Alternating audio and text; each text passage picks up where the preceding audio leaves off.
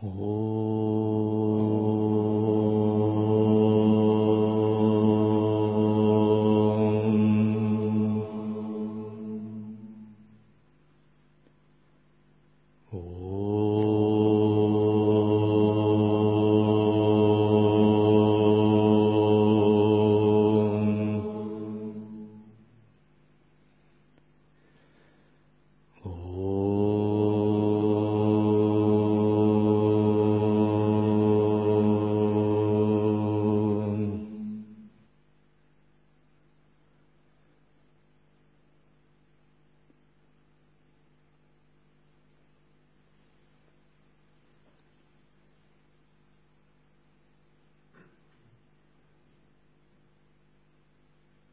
Сутра «Вопросы Мелинды».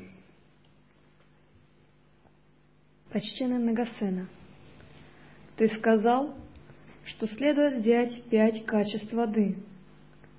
Каковы эти пять качеств?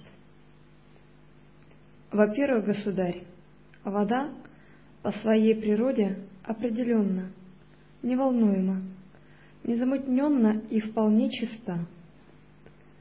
Вот точно так же, государь, и занимающемуся йогой йогу следует оставить всякое лицемерие, попрошайничество, занятия предсказаниями, фокусничеством и тому подобным, и быть по своей природе определенным, неволнуемым, незамутненным и вполне чистым.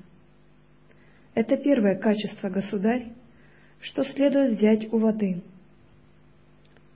Далее, государь, вода по природе постоянно свежа.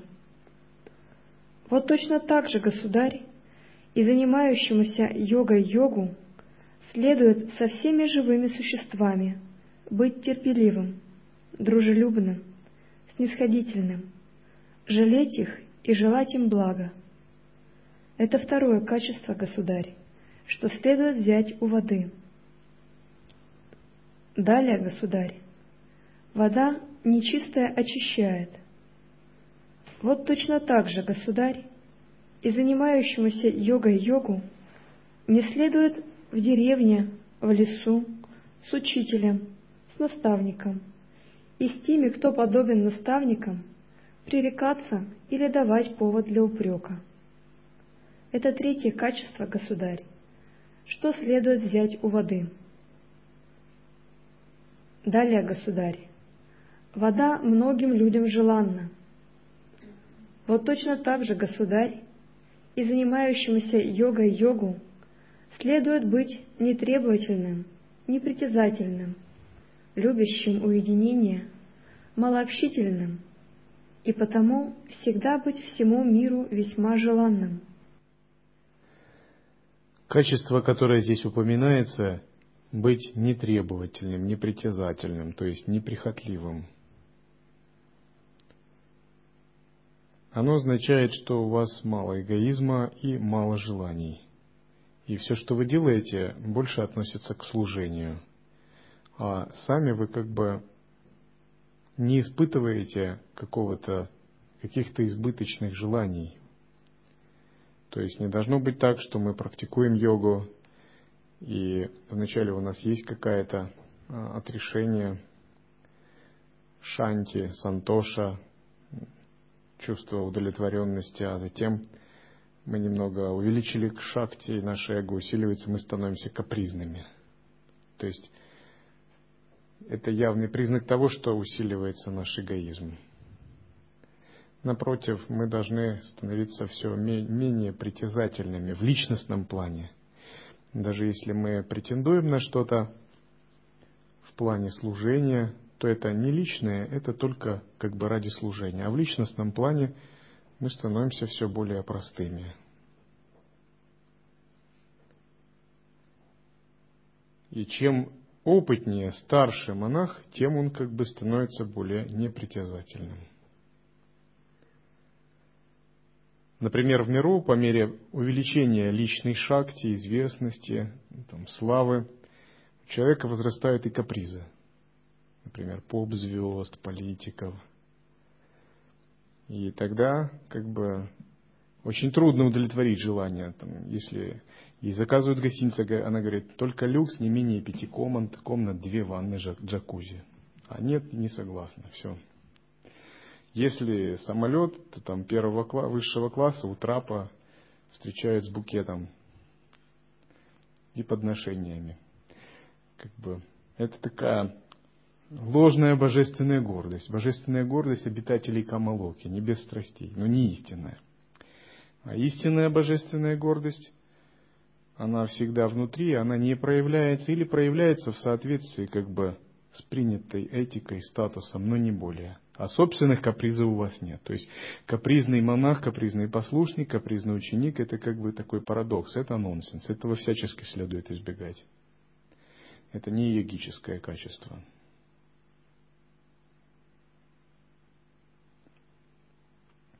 И монах в этом случае просто должен быть бдительным. И как только он замечает в себе такую тенденцию, он должен сказать, стоп, стоп, стоп, эго, ты куда? Тебе не, не надо туда идти. Это неправильно. И по мере практики возрастает ваше терпение и смирение вместе с чистым видением. Это правильный показатель, что вы двигаетесь в правильном, правильном направлении.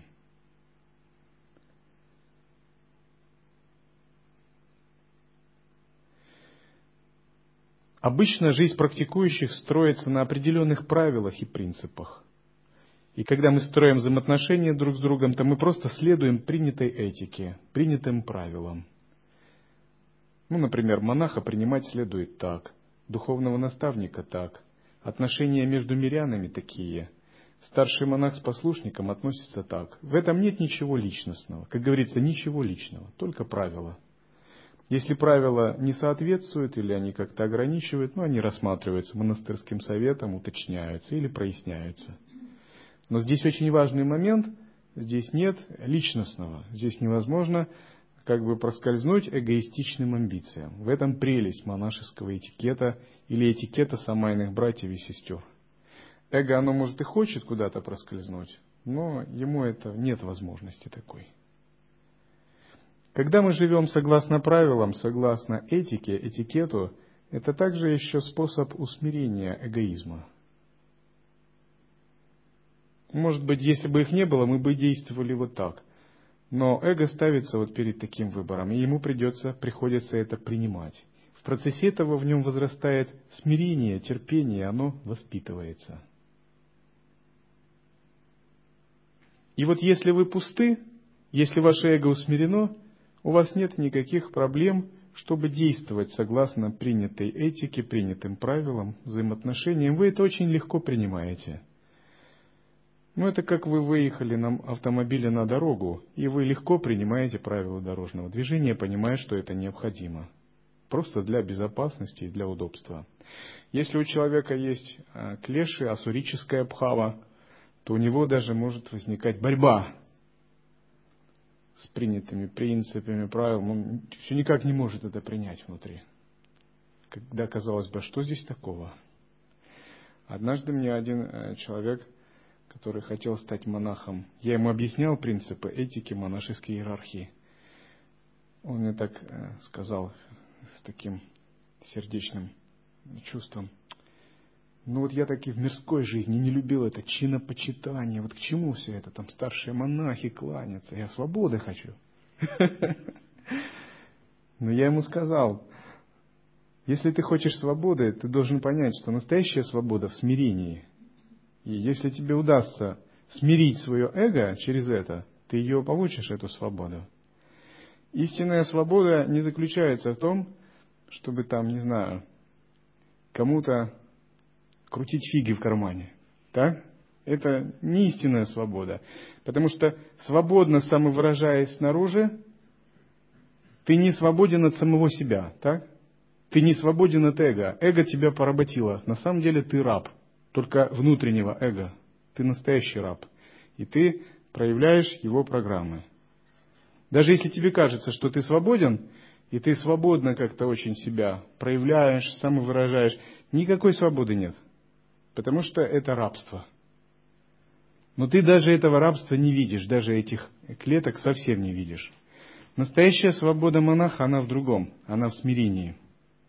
Когда ты высвобождаешься от диктата эгоизма, ты освобождаешься от настоящего внутреннего диктатора, того, который тебя поработил. И тогда у тебя никаких проблем нет там, сделать намасте, выполнять почитание, проявлять терпение, смирение, усмирять капризы. Ведь ты свободен по-настоящему, так? Ты не управляешься внутренними капризами, не управляешься э, внутренним эгоизмом. Ты по-настоящему от этого свободен. В этом величие смирения.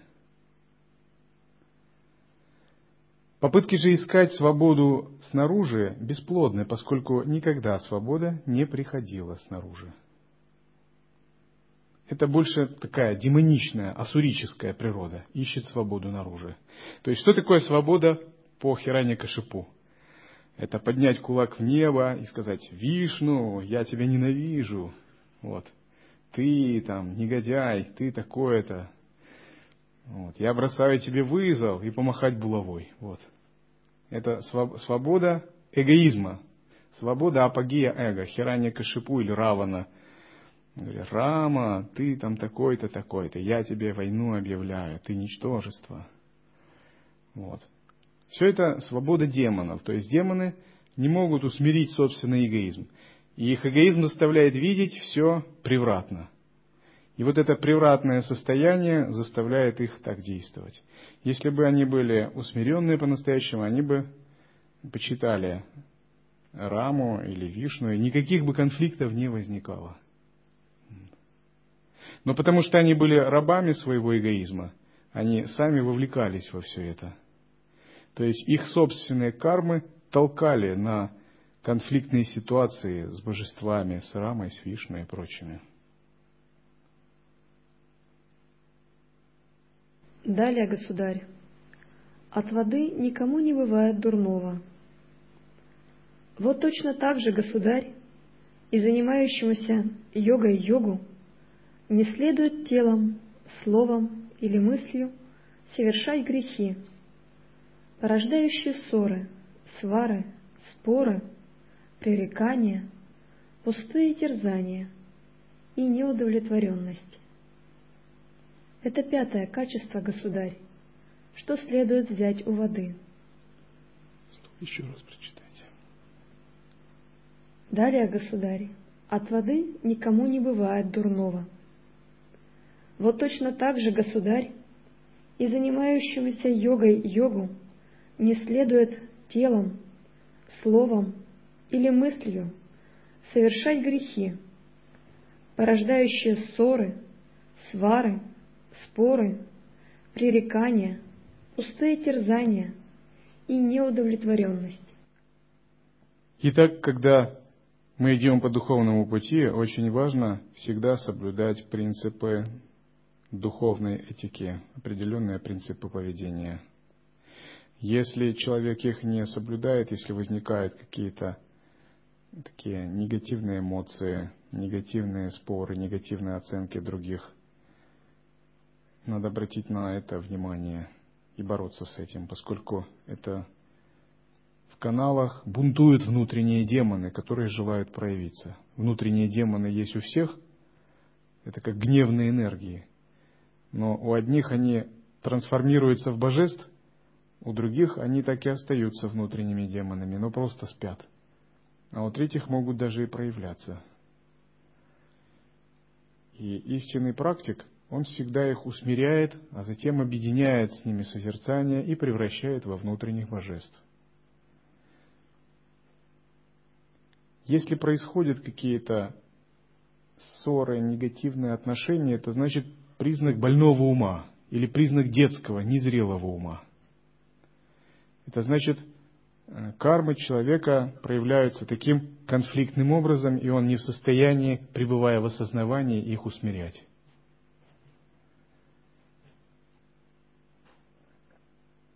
Если кармы проявляются таким образом, это также может быть признаком того, что у человека возникает какая-то одержимость духами низшего мира –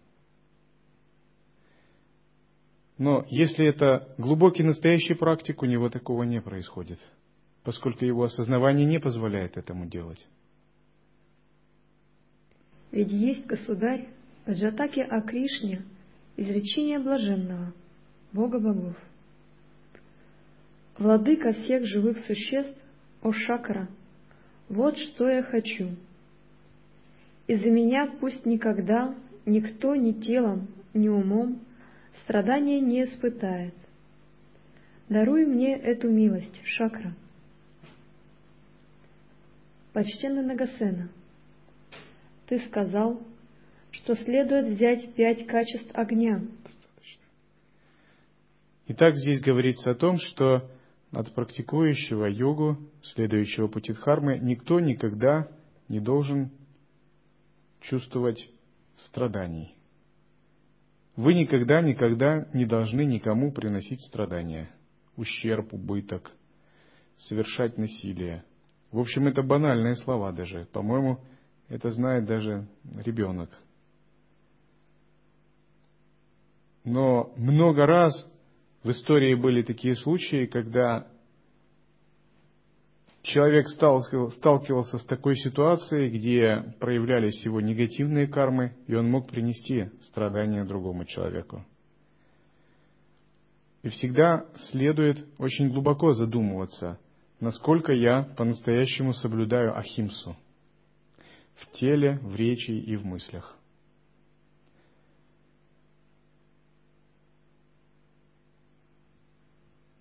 Состояние ахимсы означает чистое восприятие, полностью позитивное видение внешней реальности, очищение взаимоотношений.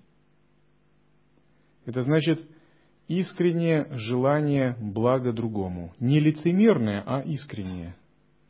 То есть, когда ты другого рассматриваешь так же, как самого себя, ты не разделяешь себя и другого.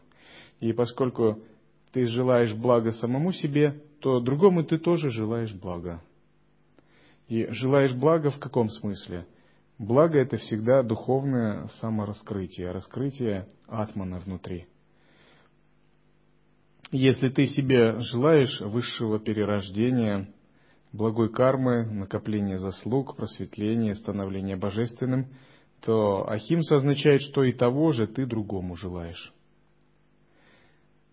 А когда вы становитесь святыми, когда вы этого желаете другим, другим больше, чем себе – вот как только вы перейдете эту грань, что другим вы будете желать больше, чем себе, то вы начинаете реально идти по пути святости. Пока эта грань не перейдена, как бы вас не пускают в ранг святых. Говорят, тебе еще рано. Ты не годишься, не готов еще. Признак, показатель святости как раз на этой грани. Как только вы будете готовы сознательно жертвовать своим благом ради блага других и желать блага другим больше, чем самим себе.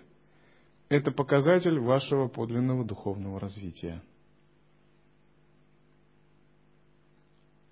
С Ахимсы все начинается, но заканчивается, идет гораздо дальше. То есть Ахимса – это как бы ну вообще какой-то такой минимум, который нужно просто очень прочно впитать не причинение зла в какой-либо форме кому-либо, когда-либо и где-либо. Тот, кто его нарушает, это изгой в йоге среди святых. Боги от него отворачиваются, святые от него отворачиваются. Он идет по пути демонов, по пути асуров. Асуры ему раскрывают объятия. А, Хирани Кашипу говорит, добро пожаловать нашу мандалу. И другие. Ты будешь вечно сражаться, ты будешь постоянно бросать вызовы.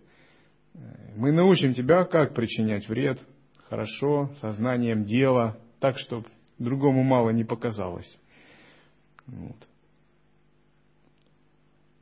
Ахимса – это другой путь, это путь деват, когда вы отказываетесь принципиально от любого насилия.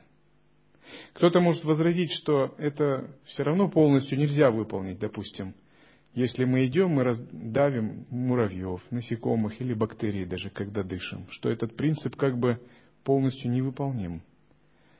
Но я думаю, он не касается именно относительных каких-то проявлений. Разумеется, в природе многое чего устроено, что нельзя выполнить идеально. Например, нет идеальных моделей газа. Они только в физике есть, в экспериментах, в учебниках. Это касается прежде всего настроя сознания, пхавы.